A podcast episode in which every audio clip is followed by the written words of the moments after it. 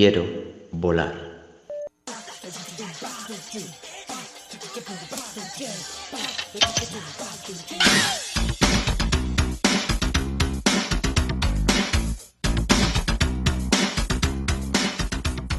Hola, bienvenidos a la charla del día de hoy de Volando Com, que estará acompañándonos Patita Conga. Ya Y estoy por aquí. fin- por fin coincidieron nuestros tiempos.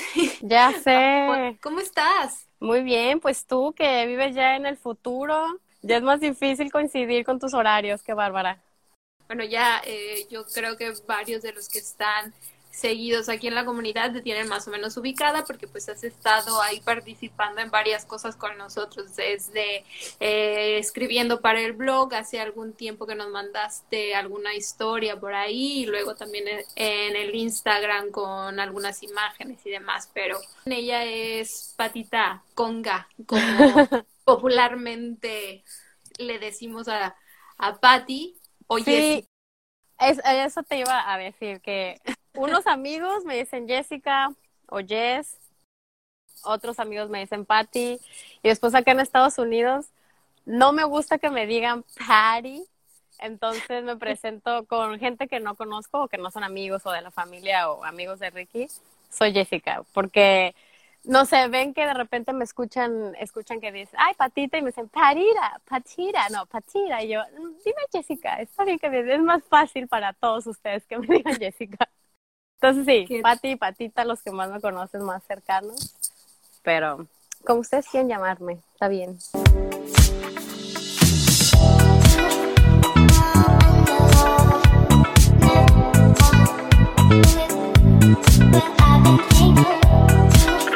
¿Y quién? A ver, cuéntanos un poquito de tu vida, sí, porque yo sé que eres una chica súper aventurera y que andas de aquí a allá y demás, y bueno, pero pues la mayoría de los que están en la comunidad a lo mejor no tienen idea de... ¿De quién soy? Sí, sí, sí, ya después nos, nos adentramos a, a temas profundos.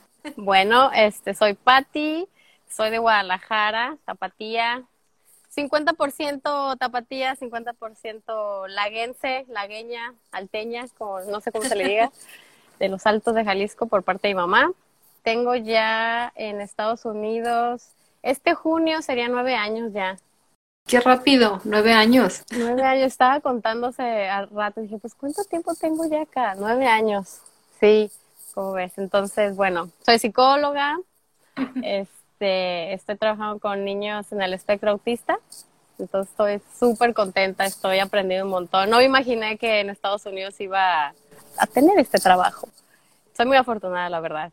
Y bueno, me vine hace nueve años en un intercambio cultural que se llama Au Pair. Es prácticamente como nanny viviendo con una familia este, estadounidense, pero tú también traes tu cultura, ¿no? Entonces, este programa es mundial. Te puedes ir a cualquier parte del mundo. Yo escogí San Francisco porque solo tenía dos opciones. Una era Francia y otra era San Francisco. Bueno, en la agencia en la que yo Que tu estado no era Francia, estaba francés. Exacto, dije, pues Francia, pues oui, oui, hasta ahí sé, ¿no? Entonces dije, bueno, vamos a, a ir practicando mi, mi poco inglés que recuerdo. Y ya, pues me fui a San Francisco. Este, no vivía como tal en la ciudad, vivía en, a las afueras, en una- un pueblito que se llama El Granada, que es, la gente lo conoce más como Half Moon Bay, Como si fuera una colonia, ¿no? A las afueras Sí, de... sí, pues bueno, está un poco más lejos de la ciudad porque está a 45 minutos. Todavía está en el área de la bahía y está, es súper conocida, bueno, acá, eh, porque por la ola grande, este, por los surfers. Hay una cierta temporada del año en el que está la marea súper alta, perfecta para los surferos. Entonces es muy conocida en, es, en, es- en el área de la bahía, por eso precisamente, que el agua está heladísima. Me acuerdo que yo llegué, yo así, bien, voy a vivir en la playa, ya me vi, porque la casa donde vivía estaba literal a tres cuadras de la playa, ¿no? Entonces desde el balcón yo la veía, dije, ah, perfecto, ¿no? Ya, ya me vi este corriendo, ¿sabes? Como Baywatch o cualquier otro programa gringo, dije, perfecto, pues ahí voy yo, súper mona, con mis chanclas, mi toalla, dije, hoy me voy a parar aquí, me voy a tirar en el mar, en la arena. Llego, piso la arena, o sea, solo con pisar la arena me congelé toda. y yo, ¿qué está pasando aquí? Se acabó la ilusión. Se acabó la ilusión. Era mi primera vez en Estados Unidos, entonces realmente, pues yo no sabía lo que era estar en la playa aquí. Digo, yo la vi en la tele, ¿no? De, ay, pues si ven todo el mundo en traje de baño, en bikinis, metiéndose al agua, pues California, ¿no? Todo el mundo quiere vivir en California, el sol. Pues no, es una mentira. Todo está heladísimo aquí. Oye, oye, como todo Hollywood. No, es una mentira, de verdad que está helado. Bueno, yo no soy de agua fría, entonces, pues lo único que hice fue me regresé en fría a mi casa, me cambié, me puse bota, chamarra, bufanda, gorro y así me fui a la playa. dije, bueno, ok, vámonos este, aclimatando a la vida californiana. Así o sea que, cuando te fuiste de, de au pair la primera vez, eh, que fue a Estados Unidos, San Francisco, ¿era realmente la primera vez que salías de, del país, de México? No, pues fíjate que esa es eh, aventura surgió porque un año atrás, esto te estoy hablando en el 2012, sí, ¿no? Esto es hace nueve años ya. Ok, entonces un año atrás, exactamente, en 2011, este, me fui, salí por primera vez del país y sola a Alemania. Yo decía, yo no sé qué estoy haciendo, yo no sé qué voy a hacer, pero ¿sabes? Como ese instinto que dices, tengo que ir, tengo que conocer. Y bueno, tenía amigos alemanes realmente, entonces que prácticamente me estaban esperando allá, ¿no? Iba, iban a ser mis, mis hosts. ¿No te ibas a sentir tan solita? No, no iba a sentir sola, pero el hecho de, de ir sola hasta un país que no hablas el idioma, que porque me dijo mi amigo, ¿sabes qué? Tienes, cuando te bajes del avión, tienes que, este, me, casi me anotaba este el nombre de los letreros porque no hablan inglés, o sea, es alemán. Entonces ya sabes, yo con el nervio y mamá, este, no es que te vas a perder porque, dato curioso, soy súper, súper despistada, muy desubicada. Entonces ya sabes todo el mundo, no, es que si aquí a la vuelta de la esquina ya te pierdes, ¿cómo vas a hacer? No vas a regresar. Y dije, no, es que hay que confiar en uno mismo, ¿no? Yo toda segura, sí puedo. Y ya, y me di cuenta, fíjate, en esa vez me di cuenta que solo soy despistada por conveniencia porque siempre estaba con alguien, ¿no? O siempre viajaba con alguien, o siempre alguien manejaba. Yo no tenía la necesidad de poner atención. Entonces eso fue como el primer reto que, que tuve que pasar. Dije, no, estoy sola y si me pierdo, me pierdo. O sea, realmente nadie me va a ayudar, nadie, no voy a hablarle a, ay mamá, ven por mí, ya me perdí aquí en la esquina. Estoy perdida. Sí, y bueno, mi inglés no era tan, tan fluido en ese entonces y, me di cuenta que los alemanes pues tampoco son tan fluidos en el, en el, inglés. Muchos sí, pero no es como que vayas a la tienda y te hablen en inglés, jamás. Entonces no sé cómo por obra del estilo tengo un ángel gigante, este, di con todas las señales que mi amigo me dijo, ya me estaba esperando ahí afuera y dije, ay, gracias a Dios, aquí estás, que porque mi amigo habla español 100%, entonces ya no necesité traducción para nada. ¿Cómo fue tu experiencia en Alemania? Porque si, si, mal no recuerdo, bueno, es que eh, me voy a ir un poco atrás, dejen que les cuento que Patti y yo prácticamente nos conocemos de toda la vida, o sea... Desde antes de nacer. Sí, los 18 años que tenemos de vida son los 18 años que tenemos de... Bien dichos. Pues prácticamente yo me sé su historia de vida.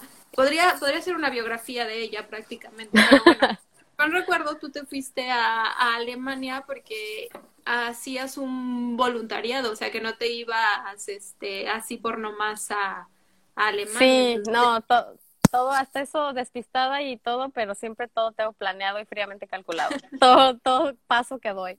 Me fui a hacer un voluntariado eh, para niños turcos, porque me di cuenta que también hay en Alemania eh, los inmigrantes son turcos unos de tantos, no sé, a mí me tocó que fueran ellos.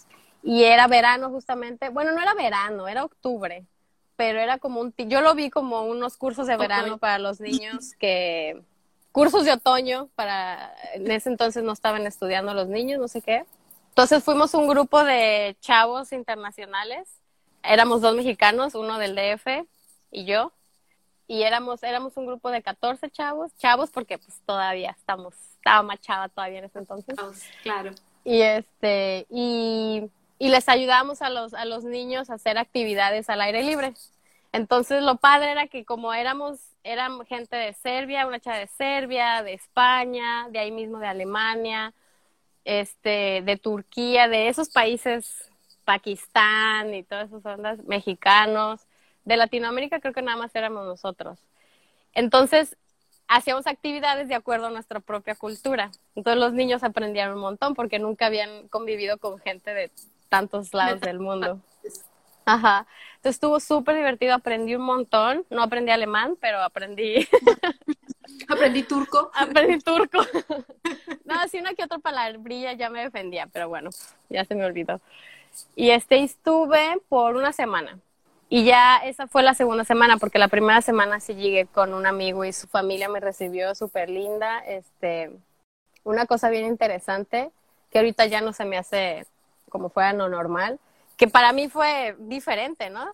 Es de que llego y me, y pues me meto a la casa como si nada y me detienen. Y yo, ¿qué, qué, qué pasó? Y yo, ¿qué? Así, soy amiga de verdad.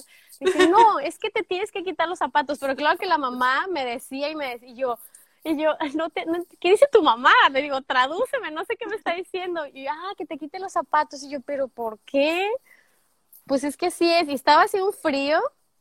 Y yo, no, pero me frío. No, no te preocupes, aquí te prestamos unas pantuflas. O que es que no puedes entrar este, con los con zapatos. Y yo, ¿por qué no? Dice, porque es que ensucias. Y yo, pero no hay nada afuera, está sub, hiper limpio. Es lo que noté de Alemania. Es una, una ciudad, un país extremadamente limpio, al menos a las ciudades que yo fui.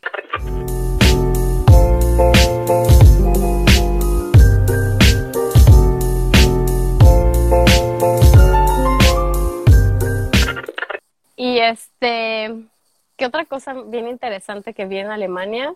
La gente, eh, mm, vas caminando y no te voltean a ver. O sea, son como más fríos, digamos, ¿no? Y so, a menos de que sea súper conocido, sí te ven y todo, pero vas caminando, no hacen contacto visual. A mí me tocó eso, ¿no? Entonces también me dio como una mini depresión, estuvo rarísimo porque yo ahí me, o sea, en una semana que estuve con mi amigo, o sea, me la pasé genial y su familia encantadora y todo, pero el exterior era como, solo son personas caminando, o sea, cada quien en su mundo. Entonces yo estaba como, no manches, no, o sea, en Lagos todo el mundo, buenos días, buenas tardes, conoces a fulano, me mengano, con permiso, y allá es como cada quien en su rollo, ¿no? dije, pues, pues yo también voy a estar en el mío. y tú caminando, buenas tardes. Y yo así, hola, soy mexicana, no sé qué. y está loca, ¿qué le pasa? Ya sé, entonces, pues bueno, fueron, eso fue como lo no tan padre, pero lo padre es de que ya cuando me presentaban como amigos o familiares, no, era como, wow, o sea, querían saber de mí, digo, no hablaba nada inglés, pero pues ya mi amigo me traducía, entonces ya como que, este, pues ahí nos empezamos a cotorrear y, y sí, yo creo que sí dejé un poquito de color en ellos. Entonces ya fuiste, tu primera experiencia afuera fue en Alemania, luego regresaste a México y que dijiste, bueno, yo creo que nací para recorrer el mundo, me voy de aquí por un rato. Y terminaste en Estados Unidos, en San Francisco. ¿Duraste de Oper cuánto tiempo? Duré un año. Este, podría haberme quedado dos años, pero eh, no sé, como que ya quería estar un poco más independiente. Y un año como tal en el programa. Y este, me regreso a México. Y justamente lo que acabas de decir, mm, no me sentía como que había experimentado tanto, como que dije, no, te queda esa espinita de quieres seguir otra vez, porque regresas a lo mismo.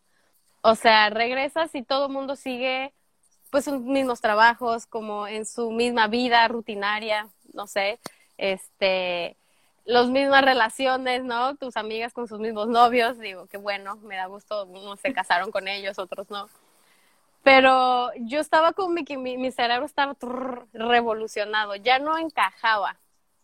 Y más porque mis papás se fueron a vivir a Lagos de Moreno entonces realmente era como, ¿qué voy a hacer en Guadalajara si no tengo a nadie? Mi hermano ya no vivía ahí, de hecho mi hermano vivía allá en Cancún, entonces era como, o sea, cada quien tiene, ya to, ya, ya, ya no, ya no encajo, muchos ya se estaban casando ya estaban teniendo hijos, entonces dije, ah, no, necesito salir de aquí otra vez. Me regresé por mi cuenta y empecé a trabajar por mi cuenta de lo mismo este, pero ya yo ya tenía toda la experiencia del mundo. Ya yo había dejado muchas familias, mucha gente que conocí aquí, aquí hice muchísimos amigos de todos lados del mundo también, eso me encantó. Me encantó estar acá porque todos los días eran diferentes, ¿no? Todos los días era una sorpresa. Y me quedé, ah, ¿qué fueron? Otros, otros cuatro años. Iba y venía. Así de repente, de repente, Así de repente pasaron cuatro años. Sí, bueno, y, y, entremos a lo interesante. En ese lapso de cuatro años conociste a tu actual pareja e iniciaron una relación a distancia, porque después tú tuviste que regresar a México y fue justo en ese momento que conociste a esta persona. Ahora sí, ¿cómo está este show del amor de lejos? Bueno, pues sí estuvo de telenovela, la verdad, porque en ese, en esos, dentro de esos cuatro años, yo iba y venía, no le digan a nadie, pero estaba con mi visa de turista. Entonces, al último de esos cuatro años es cuando conozco a, a Ricky y duramos seis meses de novios. Y se nos ocurre un 4 de julio ir a celebrar 4 de julio a Ensenada, ¿no? Dije, ah, pues está aquí a la, nomás cruzamos y ya no pasa nada. Está tras Lomita. Pues nos fuimos en carro con este un primo y su esposa de, de, de, de Ricky. En el regreso, pues ya no me dejaron entrar a Estados Unidos. Entonces, Señor, usted no pasa. usted no pasa, se queda, quién sabe qué va a venir a hacer aquí.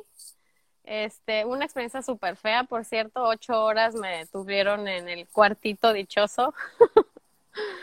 este, me interrogaron hasta qué calzones traía puestos. El chiste es de que me dijeron, pues no, usted ya no puede pasar, eh, le vamos a cancelar su visa. No, pues imagínate, yo estaba al borde de... La locura prácticamente. O sí, sea... porque, pero fíjate, lo más curioso es de que ese año justamente yo ya estaba pensando en regresar a México yo dije, no, es que ya, creo que ya, ya, ya cumplí lo que tenía que cumplir, ya experimenté lo que tenía que experimentar acá, ya conocí, ya viajé, no viajé mucho porque trabajaba realmente, pero pues lo que conocía me gustó. Uh -huh. Entonces dije, va, este año yo creo que me regreso, pero entonces conozco a Ricky. Entonces mis planes como que, uf, a ver, espera un momento que claro, no siempre, digo, es un consejo a todas las mujeres, nunca dejen de hacer algo por un hombre. Eso sí es. Tomen nota. Tomen nota. Pero quieras o no, pues sí te cambia, o sea, ya, porque pues estás así enamoradilla y esto y lo otro, y, pero en mi mente siempre era, yo ya me voy, o sea, yo me voy a regresar, este año me regreso, este año me regreso y pum, no me dejan entrar. Entonces, pues mucho cuidado con lo que piden, porque sí se cumple. A lo mejor no llega de la forma que le estamos esperando, pero, pero llega. De alguna forma se cumple, tienes que saber pedir. Eso he aprendido a lo largo de los años. Hay que saber pedir. Entonces, bueno, ya no puedo regresar y, y, teníamos seis meses de relación realmente. Era como en la, en la etapa del enamoramiento. Entonces, bueno, regreso a, a, Guadalajara, ya sabes, con las maletas y con toda, pues con una maleta, puros trajes de baño, porque pues era rosarito, o sea, literal no me dejaron nada. Y llego a mi casa y mamá así de, ¿qué estás haciendo aquí? Ayer estabas allá y ahora, ya sé, pero de esos que no quieres tener. Y pues nada, así es donde empezamos a tener la relación a distancia. Fue súper difícil al principio, porque esto fue en julio y, nos, y bueno, yo ya no podía ir a Estados Unidos porque no tenía mi visa. Entonces fue julio y nos volvimos a ver así en persona hasta noviembre. O sea que estamos hablando que cuatro, meses. Me, cuatro meses por ahí. Cuatro meses, sí, así de. sí, de julio, agosto. cuatro meses. Entonces, en esos cuatro, en ese inter de cuatro meses fue súper difícil porque yo dije, no, es, bueno, él es mexicoamericano. Uh -huh. Este, bueno, nunca le enseñaron español ese es otro tema. El chiste es de que él no tenía como, o sea, él es educado a lo, a lo gringo, a pesar de que la familia por parte de su papá, ajá, son mexicanos. Entonces yo estaba acostumbrada, ¿no? Nosotros, bueno, yo personalmente a que, ¿sabes? Los mexicanos machos de corazón, es como, no, ahí tengo que estar, al pie del cañón, ¿sabes? ¿Dónde está? O, yo estaba esperando algo así, de que no manches, o sea, si me acabo de, re, estoy en, en, México, yo lo esperaba al siguiente fin de semana ya ahí a un lado de mí, ¿no? No, no fue así. Me tuve que esperar cuatro meses hasta que fuera a mi casa a conocer a mi familia en persona, porque ya habíamos hecho FaceTime, digo, mis papás ya lo conocían. Eh, algo bien curioso que, que pasó también en los dos meses de relación, luego, luego me invitó a conocer a su familia, lo cual no pasa así de rápido normalmente acá. Es como tienes que esperarte un rato para hasta que te introduzcan como formalmente. No, pidió permiso ni nada para andar contigo. ¿Verdad? Eso también fue como, eh, tienes que hablar con mis papás. sí, todo pasa muy rápido acá, es la realidad. Se pasan muchos pasos, se los brincan, digamos. Y pues nada, así empezamos la relación a distancia. ¿Y cómo fue eh, ese momento en el que decidieron continuar la relación a pesar de que tú ya no ibas a estar en el mismo país que él? ¿Fue así como de, mm, se la pensaron mucho o los dos fue, pues venga, nos la aventamos? Pues fíjate que yo sí estaba dispuesta. Yo estaba totalmente dispuesta a estar a distancia. Tenía como la ilusión de que iba a poder, que íbamos a poder estar juntos tarde que temprano. De su parte, creo que él sí se la pensó más sobre todo porque tardó cuatro meses. Todavía no se la perdono. Cuatro meses en ir a verme. Yo creo que se la pensó. No sé, la verdad es que él es muy. Es totalmente lo opuesto a mí. Yo soy muy impulsiva y hago las cosas, pum. En ese momento lo siento y va, lo hago. Me ha causado muchos problemas, pero así soy. Pero te ha traído cosas buenas también. Me ha traído cosas, sí, bastante buenas. Entonces yo creo que él estaba como así de, quería él asegurarse que yo realmente quería estar con él. Ya después me lo dijo, ¿no? Y ya va en noviembre y para mi sorpresa fue a pedir mi mano. Pues sí que sí brincó varios pasos, digo. Te estoy diciendo. Ah, se empezó cuatro meses, pero no para ir a verte, fueron cuatro meses para ver cómo te iba a pedir matrimonio, entonces. Con todo, bueno, nomás pidió mi mano, porque ya después me pidió el anillo hasta el año siguiente.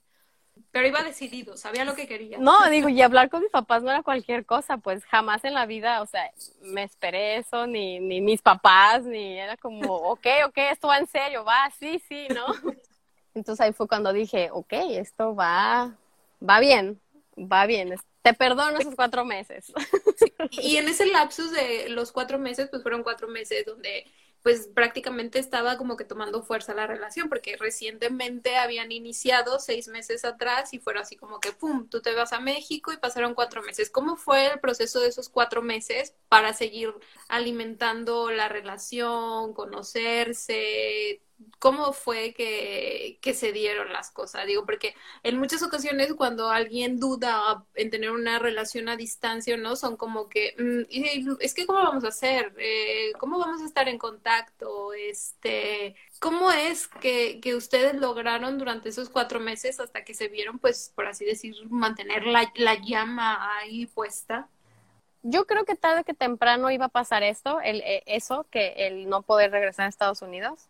Y creo que fue, ese momento fue el que tenía que pasar, porque cuando regreso a México, digo, yo quería regresarme, pero no en esas circunstancias, era como yo tenía que tener la, yo tenía que tomar la decisión de regresarme, ¿no? No nadie ni la, no la, la, ¿cómo se dice? Migración. Migración, no migración tenía que tomar la decisión, yo la tenía que tomar, ¿no?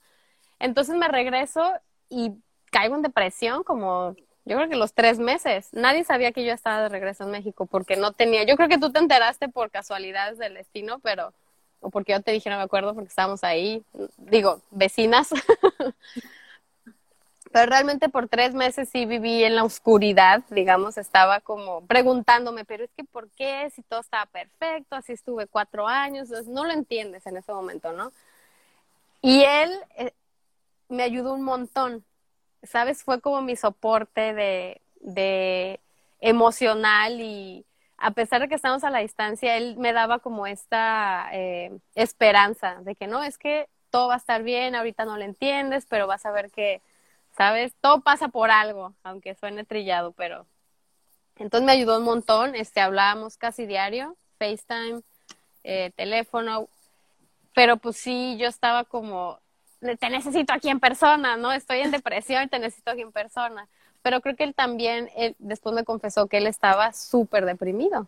Me contaron después su familia de, es que no era otro. estaba súper aguitado, iba a trabajar, sabes, triste. Entonces los dos realmente estamos pasando por una situación súper fuerte, pero yo la expresé más porque soy mujer, ¿no? Expresamos todo y él pues, se guarda todo.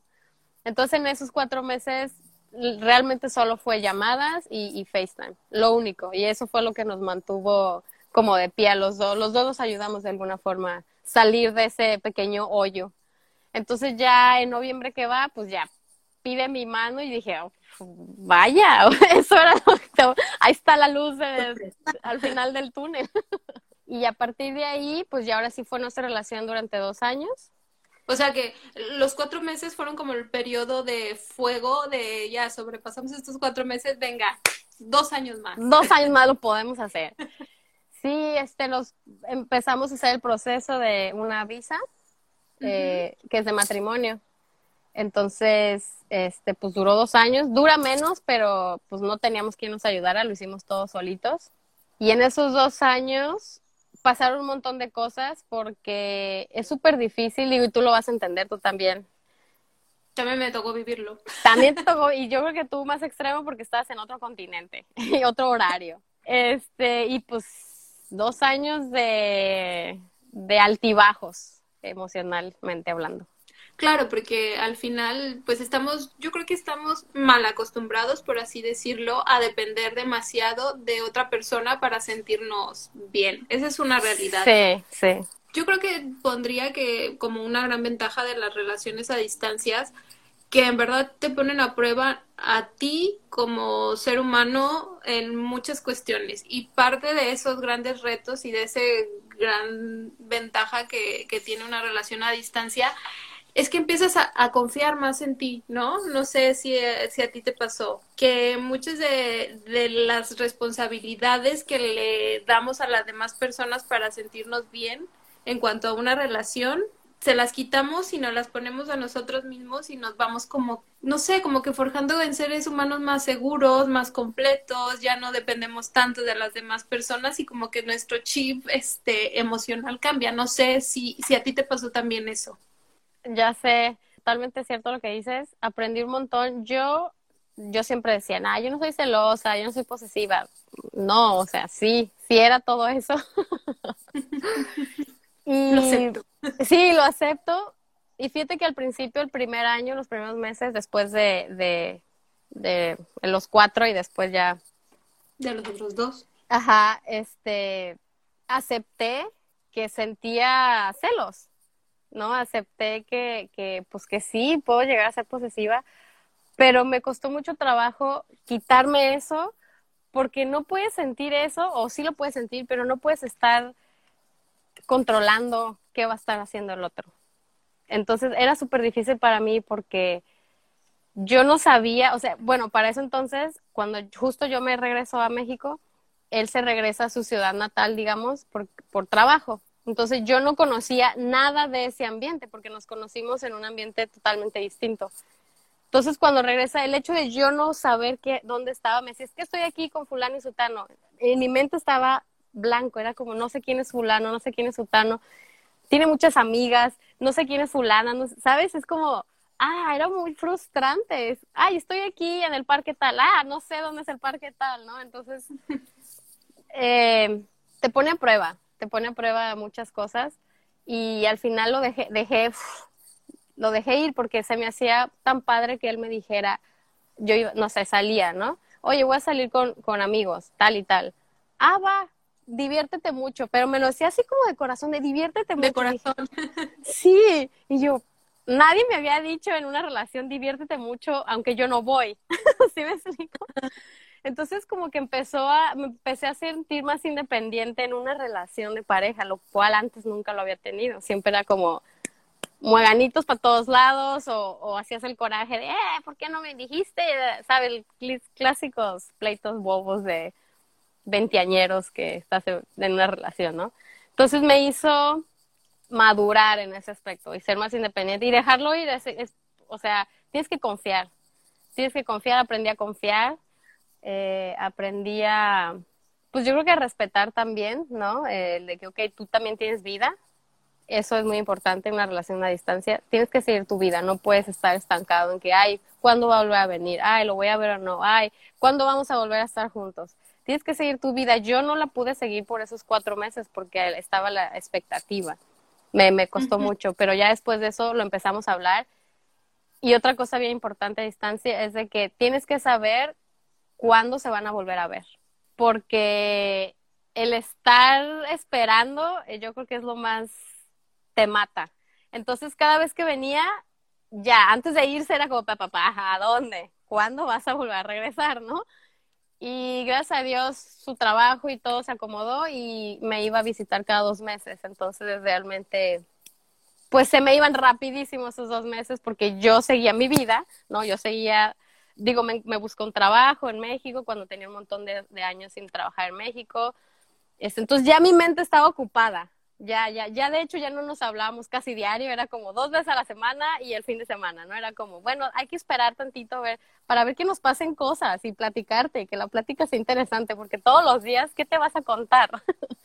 ¿No? Así de... Entonces sí, aprendí un montón, aprendí a ser más, este, ¿cómo se puede decir? Relaja, dejarlo ir, como let it go.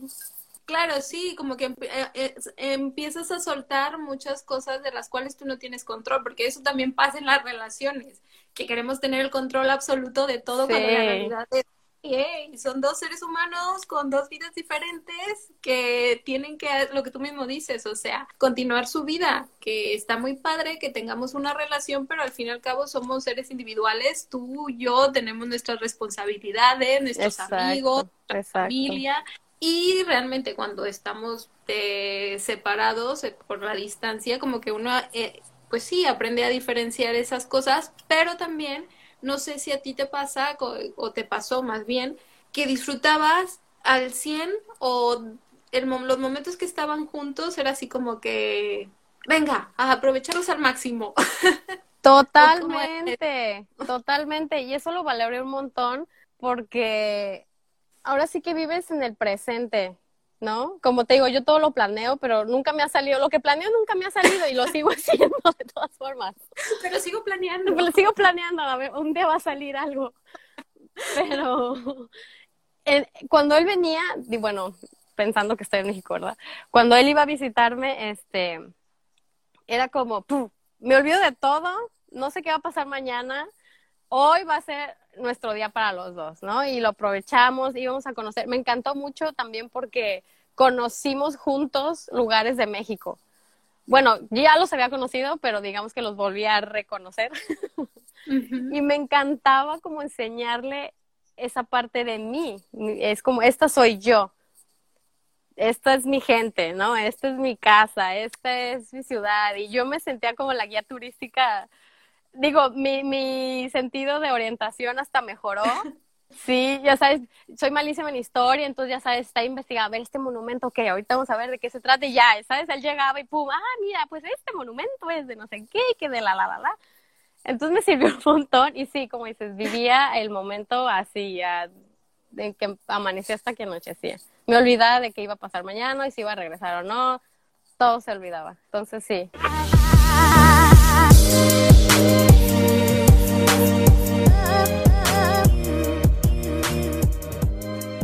Yo sé que no hay un manual para ningún tipo de relaciones, pero sí hay ciertas pautas que a lo mejor pueden tomar de tu experiencia en una relación a distancia que les pudieran ayudar a continuar o a que te lleve de una mejor manera ese eso que es la distancia, que, que, cuesta, la verdad que cuesta. Sí, no es nada fácil. Yo creo que lo primero, bueno, no sé si sea en el orden adecuado, pero lo que se me viene a la cabeza es comunicar, comunicación. O sea, comunicar, decir lo que te gusta y no, porque no tienes el tiempo realmente para que el otro averigüe qué es lo que le gusta o no le gusta, ¿no? Tienes un fin de semana o tienes una semana nada más con esa persona cuando están juntos. Entonces tienes que ser como, ¡pum! ¿Sabes qué? Vamos a brincarnos ese paso de, de ay, de, estoy averiguando su personalidad. No, nada, mira, a mí me gusta el chocolate, no me gusta el chocolate blanco, me gusta el oscuro, ¿sabes? O sea, decir, ser bien franca y bien honesta. brincarte el paso de la melosidad y, ay, no, no. El descubre, descúbreme. No, no, va, no tienes tiempo para descubrir. Tienes que ser así, puma, lo que va. Eso, eso es súper importante. Eh, ser creativo, este, hasta para las llamadas, ¿no? yo creo que a él le deprimía el que yo estuviera deprimida en esos tres meses primeros.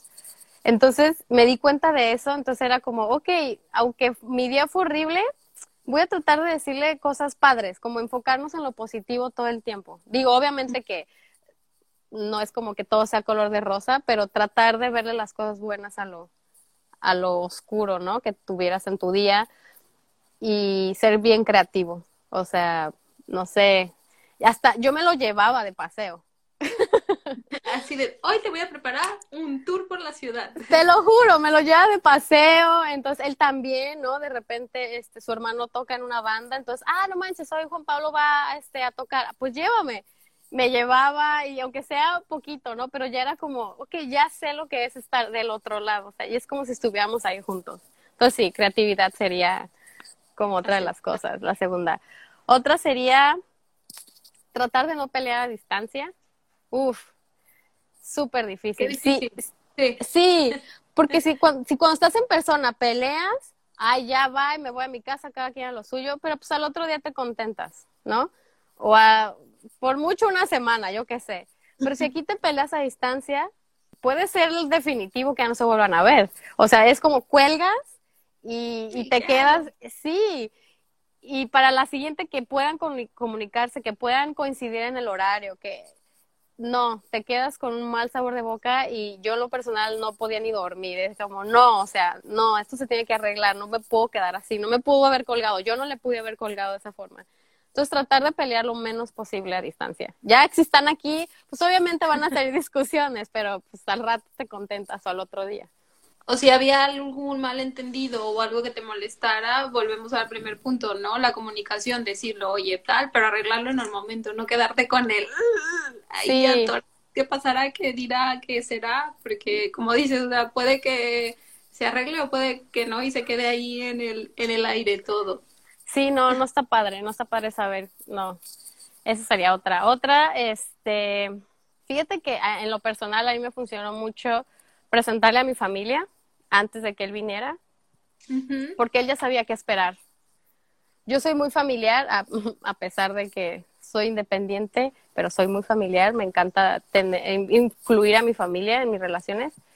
Entonces, él la conoció desde que estábamos aquí en Estados Unidos. Entonces, ya cuando, no sé, hacíamos FaceTime, era como, ay, mamá, Ricky está en el teléfono, ay, hola, Ricky, no sé qué, y él también, y ahí.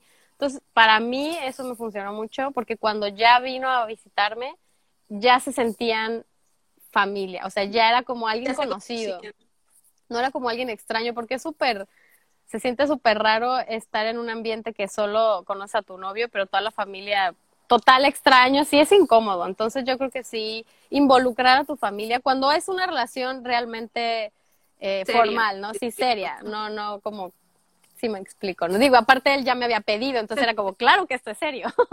Voy a presentarle a todos los que pueda. Este, otra cosa, ¿sabes qué me sirvió mucho?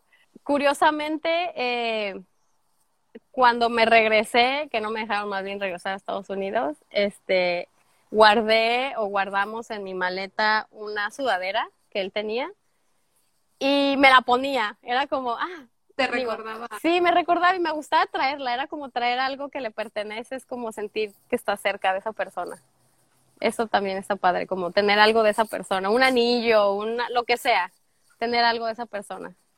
Eh, nunca se me habría ocurrido, ¿eh? pero es verdad, porque las cosas emocionalmente, pues sí dicen demasiado, ¿no? Te hace, es como cuando traes la mantita típica de o el peluche con el que duermes toda la vida y o sea, no sabes por qué, pero realmente emocionalmente, psicológicamente tiene muchísimo significado. Y es verdad, o sea, tener algo de esa persona, el, el olor, algo que te recuerde verlo a él. Y eso, mira, es verdad, ¿eh? Es, es algo que pues psicológicamente ayuda y engaña un poco a la mente. Total. Por así decirlo, ¿no? Un día, ¿sabes qué le hice? Digo, no, de repente sí soy cursi, de repente son media seca se me ocurrió, este, antes de que cerrara su maleta, bueno, no se dio cuenta, ya la tenía cerrada, la abrí y le puse de mi perfume. Perfume. y cuando regresó al otro, sí de, no manches, huele a ti. Yo, ay, claro. De nada. no me pudiste llevar en tu maleta, pero te llevó algo de mí. La, la que te digo que se me ocurre, eh, saber cuándo va a volver. Eso. Es, sí, súper importante. A lo mejor no vas a saber a dónde lo vas a llevar o qué van a hacer o nada, pero al menos sabes que tal fecha lo vas a ver. Entonces ya no se te hace eterno y no estás con la incertidumbre de ¿y qué? O sea, yo también tengo vida, tengo que planear mi vida. ¿Cuándo vienes para tener apartado esa fecha, no? Sí, eso es importante, saber cuándo se van a volver a ver. Y yo creo que la confianza también es súper importante. Y confiar en el otro, no te queda más que confiar. Es todo. Claro. Es todo lo que hay. yo en una ocasión mm, no era para una amiga que tenía una relación a distancia, pero bueno, me preguntó, ¿no? Eh, si es que, ¿cómo le haces para confiar en, en, esa persona? Le digo, bueno, es que más que confiar en esa persona, claro, es importante, pero también debes de confiar en ti y estar plenamente segura de la persona que eres. Digo, porque si decidieron una relación por algo, están en una relación contigo, ¿no? O sea, podría estar con cualquier otra, ¿no? Y yo creo que eso es súper importante, ¿no? Más que confiar en la demás persona, también confiar en, en uno. Dice, bueno, pues, ¿qué tengo yo para que esa persona haya decidido pues tomar la decisión de, de, arriesgarse y hacer una relación a distancia, que no es fácil, pero se logra, se logra, se supera todo esto cuando realmente las dos personas pues saben que, que lo que quieren es esto y están ahí.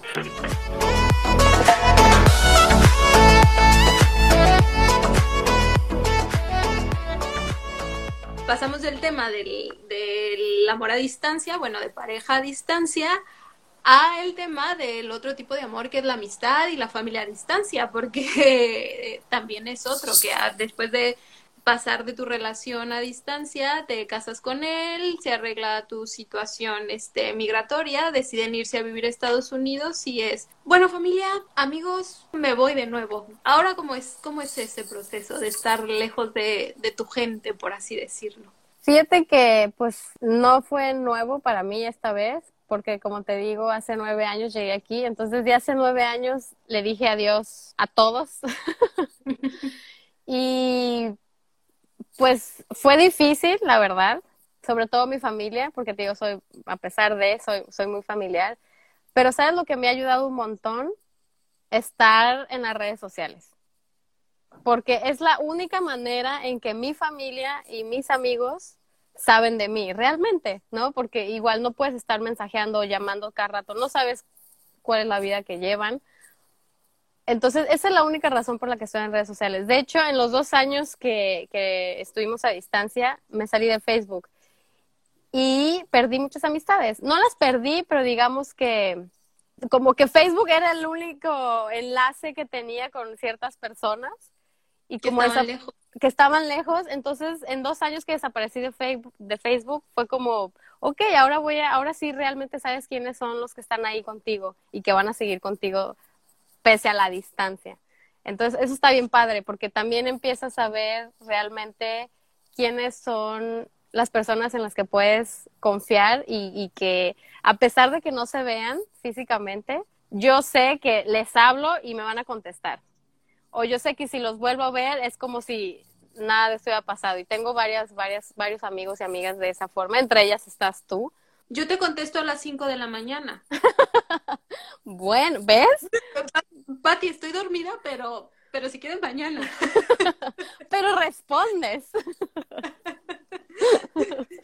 sí, yo creo que es, y es de las dos partes. Si yo tampoco hablo, no voy a esperar a que me hablen, o sea, no puedo estar esperanzada a que, o a que me, se den cuenta que estoy en México. Ay, estabas aquí, pues sí.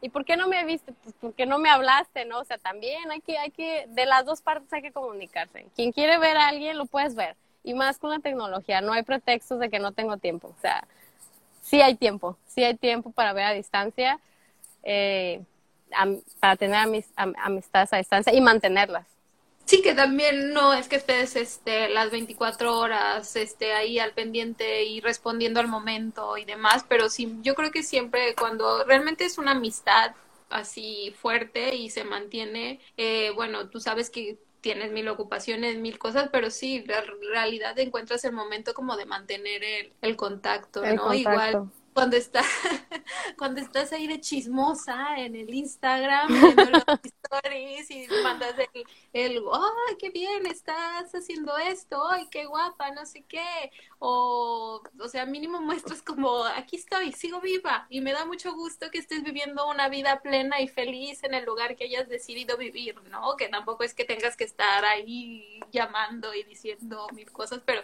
claro o sea en verdad por una parte, esa es una, las redes sociales han hecho muchísimo más fácil ese proceso, ¿no? Acortan, acortan las distancias completamente, ¿no? Digo, yo subo fotos, pero no por, por los likes, ni por, digo, jamás, no pienso ser un influencer, ni nada. Es para que mi familia sepa cómo estoy, ¿no? En general. Digo, obviamente mi familia, mis papás, mi hermano, todos los días, ¿no? Pero mi familia extensa, ¿no? Mis amigos de fuera, todo eso, realmente para eso son, para mí, para eso son las redes sociales. Y bueno, ya para finalizar, porque, es que se va súper rápido, agarra uno el, chisme y de repente te das cuenta que llegas a la hora. Nada, Patti, agradecerte, la verdad, no, pues muchísimo que hayas compartido con nosotros tu, tu experiencia y que bueno, que las personas que hayan decidido emprender una relación a distancia, pues que les funcione estos consejos que, que Patti ha compartido con, con nosotros. Sí funcionan, sí funcionan las relaciones a distancia, sí funcionan. Mira, de que funcionan, funcionan. Hay casos de éxito. Claro. Un, placer este, que me hayas invitado y te quiero mucho y te mando las mejores vibras. También saludos a, a Jaycee.